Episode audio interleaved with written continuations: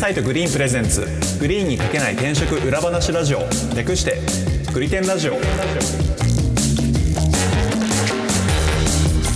はいグリテンラジオパーソナリティの株式会社アトラエの伊畑です。よろしくお願いします。同じく株式会社アトラエの今野です。よろしくお願いします。そしてフリーランスのライターとして企業取材を担当しております。武田です。よろしくお願いいたします。この番組は求人サイト Green の運営メンバーである伊畑今野と Green で400社以上の企業取材経験を持つライターの武田さんとでグリーンに書ききれなかった個人的一押し企業について語ったり現場で感じる転職や中途採用のリアルについて話す番組です。よろしくお願いします。よろしくお願いしますえっ、とですね、今回ちょっと僕の方から話してみたいトピックがあります。はい。はい。というのもですね、あの、ツイッターの方でリクエストいただいたテーマがありまして、はいえっ、と、ちょっとハンドルネームちょっと読めない。さ、さちゃーんさん。はい。はい。ささっちゃんを伸ばした感じかな？ああ、そっちか。うんはい。方からいただいてまして、ちょっと内容を読むと、オープンポジションに登録するときのデリデメリット、メリットとかうん、注意事項とか意気込みってなんだろう？ポテンシャル採用に似た感じですか？はてなと。まあ、これちょっと題材にして話していただきたいですというのをいただきまして、まあ、そのオープンポジションって、まあ、確かに最近よく見るなと思ってまして、一回話してみたいなと思っております。ほい。はい。え、これはなんか職種を限定してないポジ、なんか採用求人ってことですか？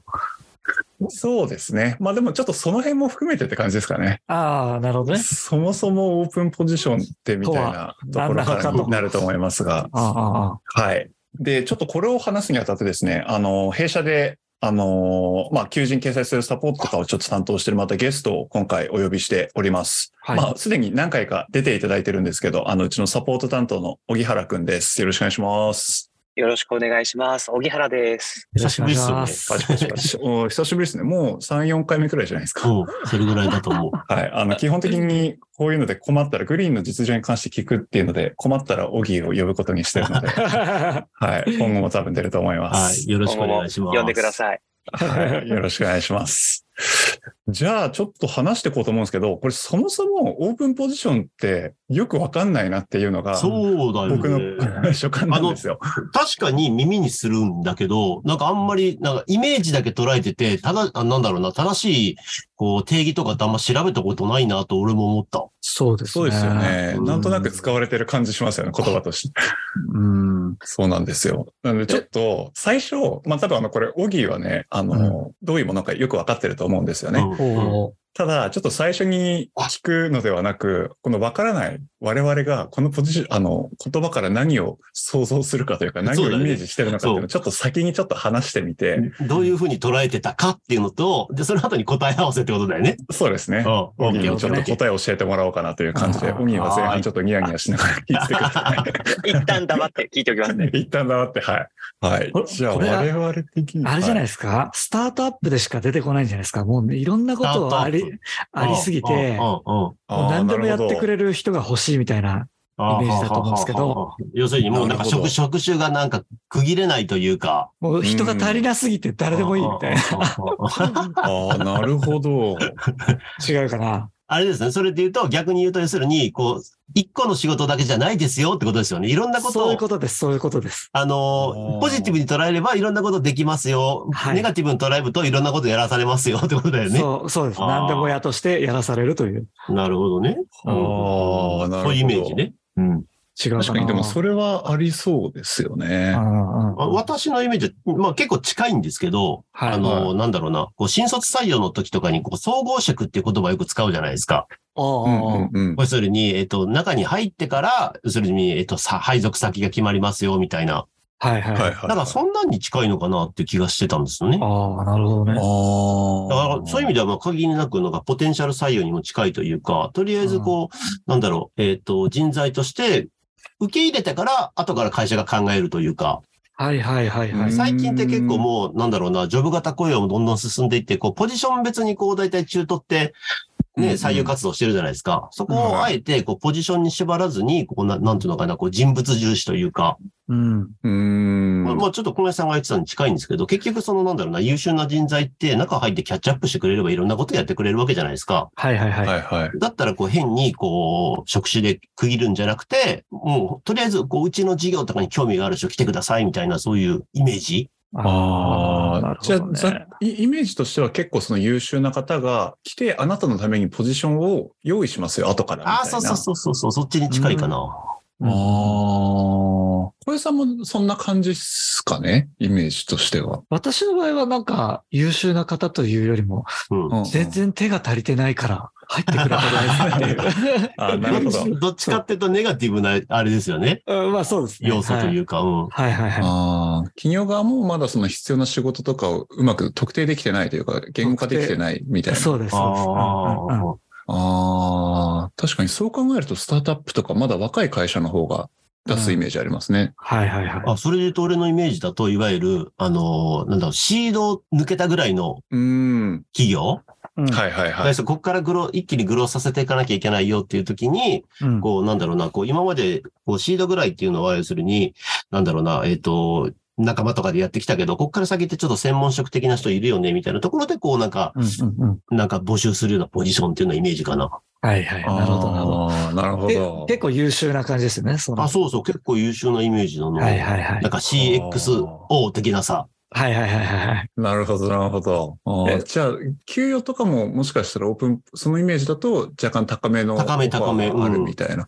ああ、なるほど。で、なんか、例えばだけどさ、なんか、すごくどっかでビジネスをどずっとスケールさせてきた優秀な人材が、こう、ちょっとスタートアップに入、スタートアップというかベンチャーに入ったとして、なんかうん COO をやるのか、CMO をやるのか、CFO をやるのかって、多分どれでもやできるスキル持ってそうな気がするんですよね。なるほど、なるほど。うん。で、それで入ってみて、その時々でそのポジションについていって、要するに必要なところを伸ばしていけばいいっていう、そのためのなんかこう、オープンポジションっていうイメージ。ああ、なるほどねなるほど。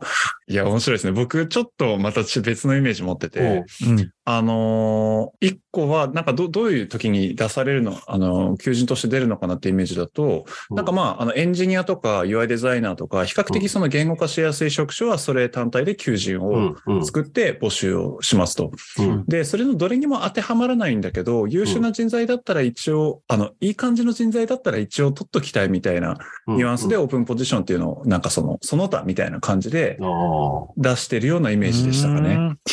うん。が、僕、武田さんがおっしゃってたほど優秀な人材想定してないような気がしてて、うん。なんかまあ、ま、真ん中くらい。で、うん一応取っときたいくらいの人を想定してる感じだったんで、イイメージとしては、武田さんが言うほど年収が高くならないような、あの、高く表示されてないような求人として、まあ、逆に言うと、伸びしろでそこはいけそうな感じのポジションってことだよね。そうですね、そうですね。うんうんうん。だけどなんか俺俺もなんかそこぐらいまでは含むイメージだけどね。なああ、なるほど、なるほど。年収でいくと600から1000、1200万ぐらいの間で、あまあいいー頑張って会社と共に成長すれば1000万プレイヤー目指せますよぐらいの。はいはいはいはい。うんそうですね。あと、今夜さんとかとの違いで言うと、僕、スタートアップに限定されるイメージあんまりなくて、う。うんん。むしろさっき言ってたみたいに、どっちかっていうと、求人はちゃんとその職種で分けるくらいのなんか細分化はできてて、うんはいうんうんあくまでもそれで吸収しきれないその他みたいな感じで出すようなイメージでしたかね。はいはいはいはい。うんうんうんああ。なるほど。俺も、俺もどちらかというとそちらに近いかな、イメージ的には。うんうんうんうん。いや、面白いですね。3人でも微妙にイメージまあ、が違う。イメージが違うだいたいなんとなくこうフリーなポジションなんだろうなってのは分かってんだけど、うんそれぞれのフリー度合いが違うっていうのがすごい面白いよね。面白いですね。じゃあ、そんなところかな。我々としての予想そうだね。我々の予想としてはそんな感じだね。ちょっとじゃあ、答え合わせしていきましょう。いや、いよいよ、いよいよ。いよいよ、小木さん、よろしくお願いします。いや結構面白いですね。確かに皆さんいろんなイメージ持ってるので、うん。確かに、あの、一般の方というか、転職者からしてもオープンポジションって分かりづらい職種なんだろうなっていうのを。思いました。これ言葉的には、定義的には、あの、職種が明確に決まってない、要件が明確に決まってないポジションのことをオープンポジションって言うんですよね。で、オープンポジションにもいろいろな種類があって、例えば、えっと、営業職のオープンポジションという、あの、ある程度職種を限定しているポジションもあるし、あの、別にもうそういうのもなしで、エンジニアでも営業でも、あの、例えば経理でも、どんな職種でもいいから来てくださいという完全フリーのオープンポジションと、なんか2種類あるんですよ。これによっても意味合いが変わってきます。そうだね。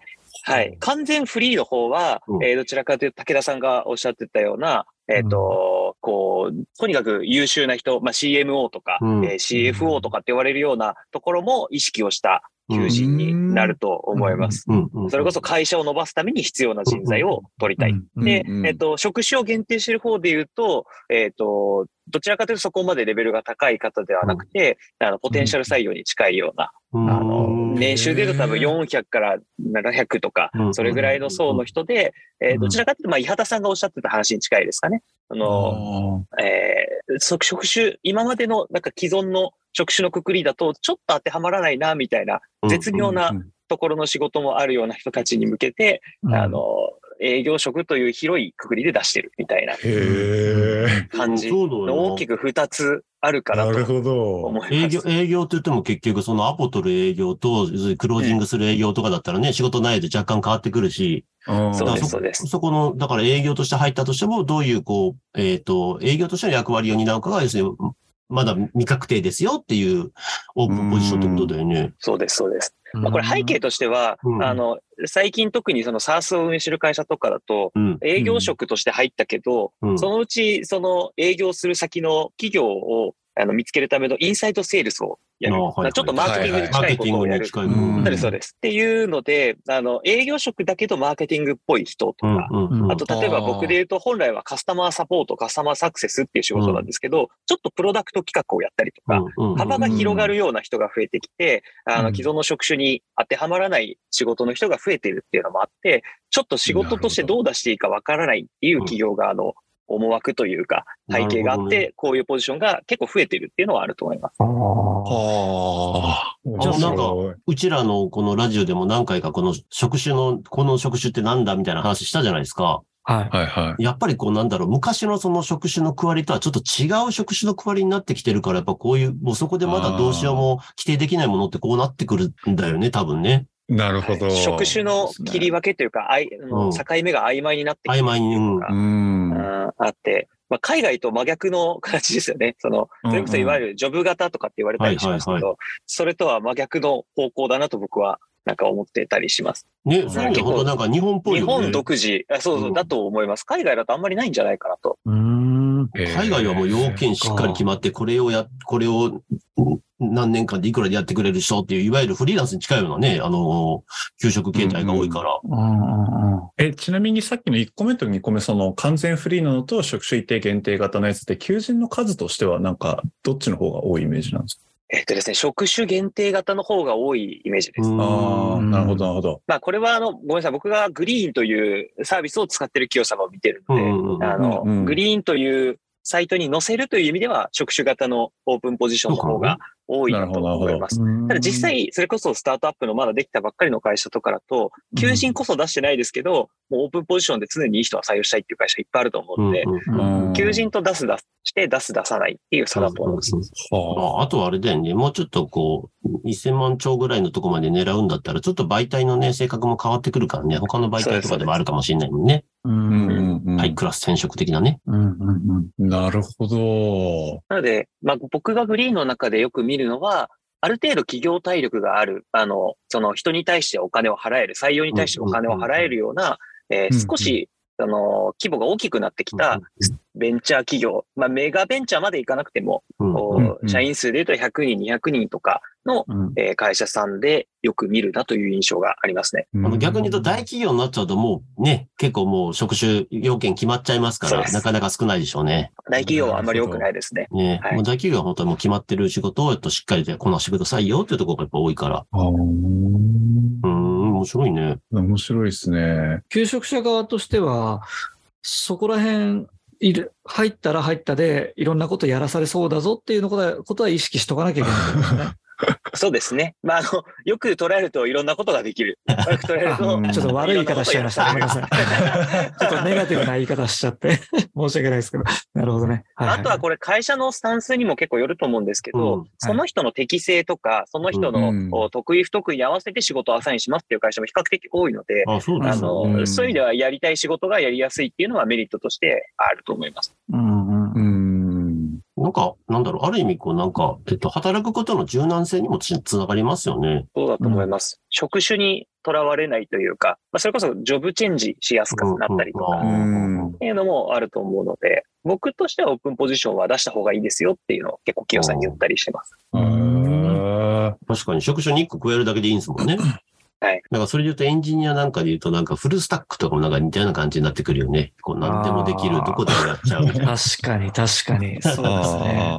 同じような感じですね。エンジニアの、多分、うん、エンジニアのオープンポジションだったらまだなんだろうな、伸びしろある人だけど、フルスタックになったらもう完全にね、どこでもできますよ、みたいな、オールラウンドプレイヤーですよ、みたいな感じだから、あれもある意味オープンポジションなんだろうなって気がする。そうですね。うん、あとは、オープンポジションができた背景でもう一個あるなと思うのは、うん、あの、採用要件が明確に決まっている会社は、例えば営業経験が3年以上ないと難しいですっていうふうに求人に書いてたりするんですけど、その条件に若干満たない人、例えば2年半しかやってなかったですっていう人が、本当は人柄としてはいいんだけど、落ちちゃうみたいなことが今まであって、でも採用が難しくなってきてるので、そういう人でも採用したい、まあ、ポテンシャル採用ですよね、したいっていうので、えっ、と、そういう人でも、一旦は営業のアシスタント的なポジションから入ってもらって成長するとかっていうのも含めて検討したいっていうので、あの、少し幅を広げた求人を出すっていうのも一個あると思います。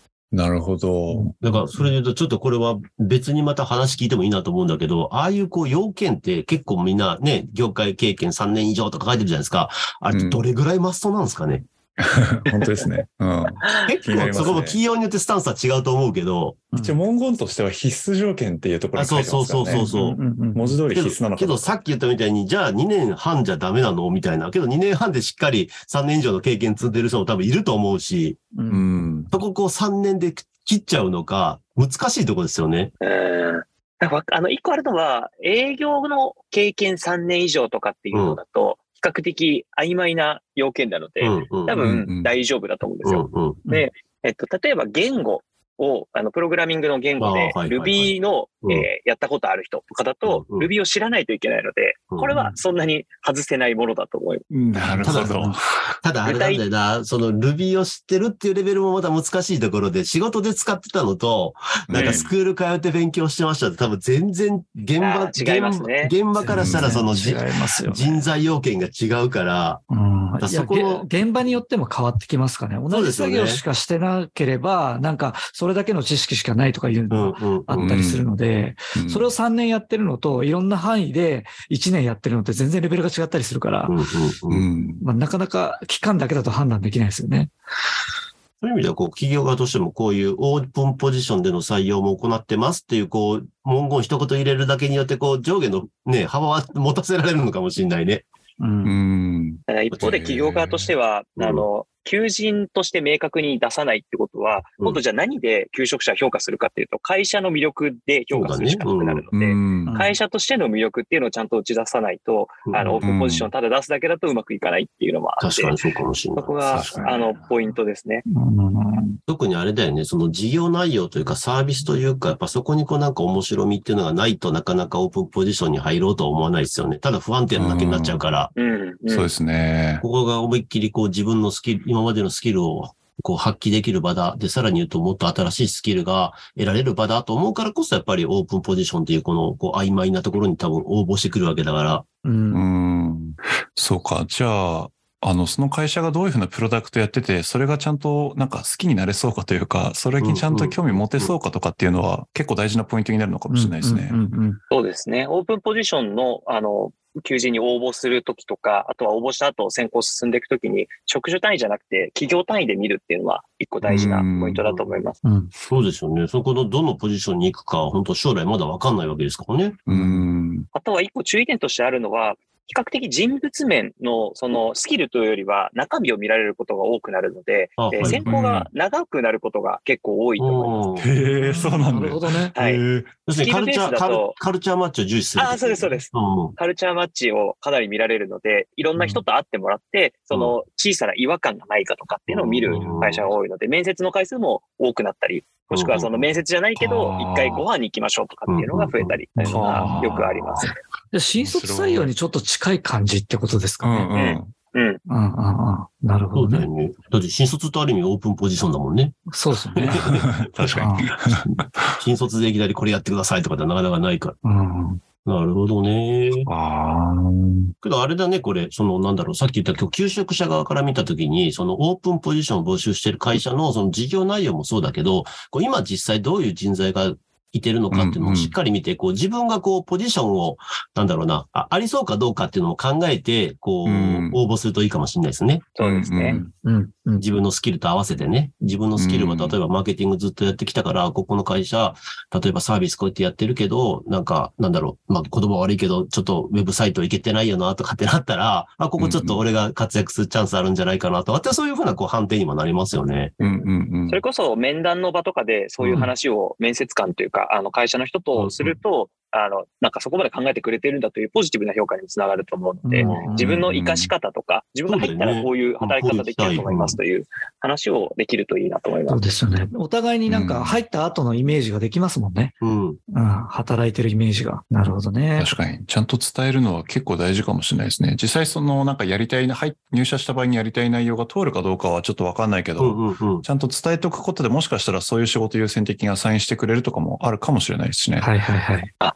そうだ。それで言うと、あの、総合職とオープンポジションの違いみたいな話がさっき出てたと思うんですけど、うん、総合職はその選考の段階、入社前では、職種が大体決まらないんですよ。うん、入社して、いろんなところを経験する、していくうちに、あなたはこのポジションがいいよねっていうのを、まあ、いろいろ試しながらやっていくっていうのが総合職で、オープンポジションは、どちらかというと、決まる前に、採用の前に、もうある程度その働くポジションとかは決める仕事なんです。面接とか面談の中で、大体話をしていく中で、あなたはこのポジションが良さそうだねっていうので決めるっていうことなので。で、そのポジションでオファーになるってことですね。そうです、そうです。なので、なるほど。面接面談の場で、まあ、いかにその自分がどういう人物なのか、どういう特性があるのかっていうのをうまく、まあ、伝えるっていうことも、このオープンポジションに関してはかなり大事なところになります。はあ。なるほどな。なんか、それ聞いてるとなんかね、ベンチャー企業どんどんオープンポジションの募集をなんか進めた方が良さげな気がするよね。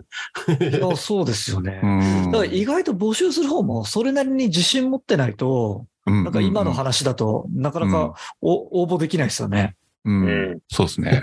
企業の人と話してみて、あ、ここは俺埋められるなとか思って、ちゃんと提案していくってことですもんね、途中で。うんうん。うんうんうん、面白いな。いや、けど多分それぐらいのなんかこう、なんだろうな、えっ、ー、と、分析力というか、まあ、その辺がないとなかなかね、オープンポジションっていうポジションには多分、務まらないと思う気がするんだよな。うんうんうん。と考えたら、やっぱり、こっちの、求職者側もやっぱりしっかりこう、企業の、なんていうのかな、その、研究というか、そういうのをしっかりしてから挑むと、やっぱり、通りやすくなるんじゃないのかなっていう。うん。うん。いや、てか、びっくりするくらい知らないことだらけだ、ショークは。ね、めっちゃ、けどめっちゃクリアになったね、今の話で、そうですね。うん、いや、これでも分かんない人の方が圧倒的多数だと思うな。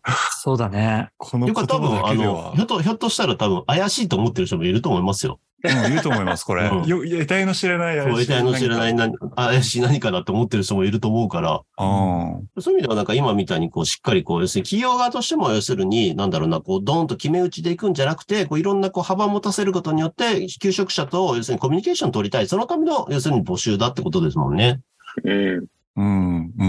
確かに。ちゃんとやってる会社さんは、このオープンポジションを作った背景は、とかっていうホームページに公開してたりするんですよ。うん、へえ。ちゃんとしてる。